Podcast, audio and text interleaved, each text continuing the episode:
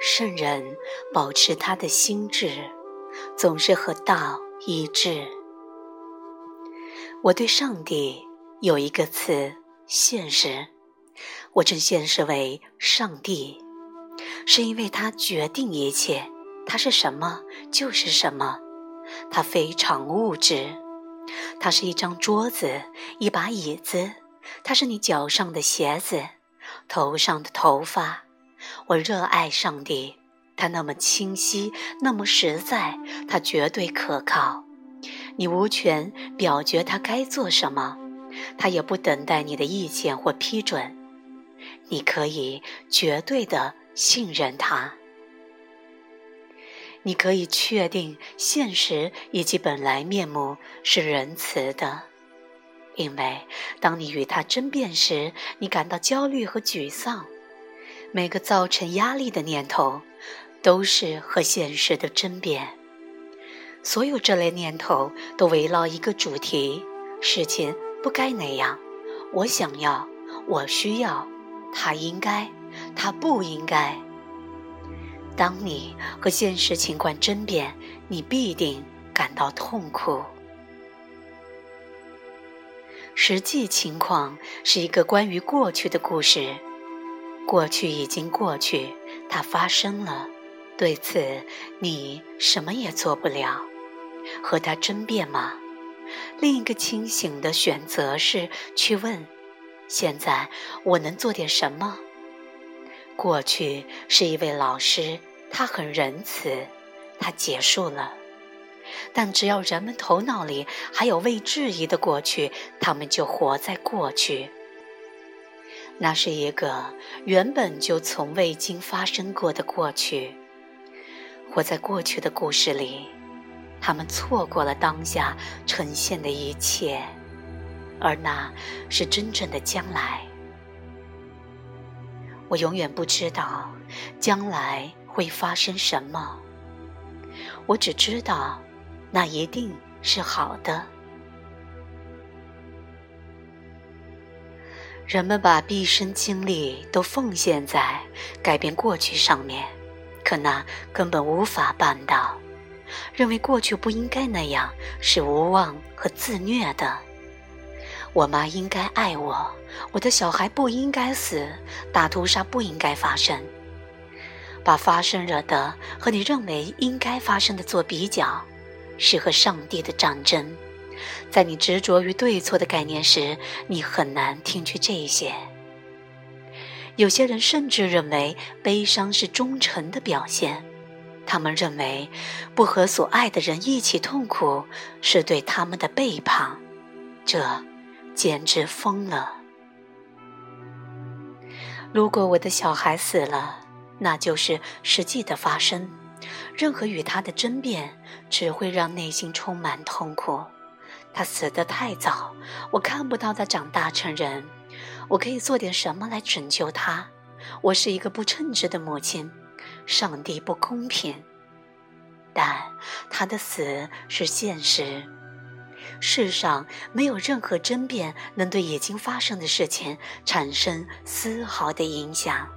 祈祷改变不了他，祈求和请求改变不了他。惩罚你自己也改变不了他，你的意愿完全没有任何力量，但你的确有力量去质疑你的念头，把它反过来，发现三个真实的原因，说明为什么你的小孩死了和他没有死一样，或者从长远来看，那样对你甚至更好。这需要一颗完全开放的头脑。只有开放的头脑，才有足够的创造力，让你从现实的争辩的痛苦中解脱。开放的头脑是通向内心安宁的唯一途径。只要你认为你知道什么该发生，什么不该发生，你就在试图操控上帝。而这样注定造成你的痛苦。现实完全以它本来的样子，每一刻都是仁慈的。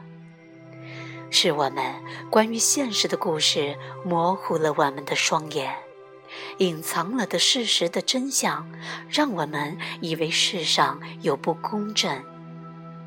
有时我会说，认为痛苦有合理的理由，你完全背离了现实；认为任何痛苦是合理的，你成了痛苦的卫士。是内心永远铭记那痛苦的人，认为痛苦有任何头脑以外的因素所造成的都是荒唐的。清晰的头脑不会痛苦，那根本不可能。即使你正在遭受巨大的身体疼痛，即使你最心爱的孩子死了。即使你跟家人正被赶去死亡集中营，你也不可能痛苦，除非你相信了一个不真实的念头。我是一个热爱现实的人，我爱现实，不管它看上去如何，不论它以什么形式来临，我都欣然迎接。这，并非说人们不该痛苦，他们应该痛苦，因为他们痛苦。如果你正感到悲伤、害怕、沮丧或者焦虑，那是你应该有的感觉。认为你不该有这些感觉，就是和现实争辩。但是，当你感到悲伤时，你可以。例如，注意到你的悲伤是相信前一个念头的结果，发现那个念头，把它写在纸上，出于对真相的热爱去质疑它，然后把它反过来。让你感到悲伤的是你，没有别人。能够让你自由的也是你，这。是一个非常好的消息。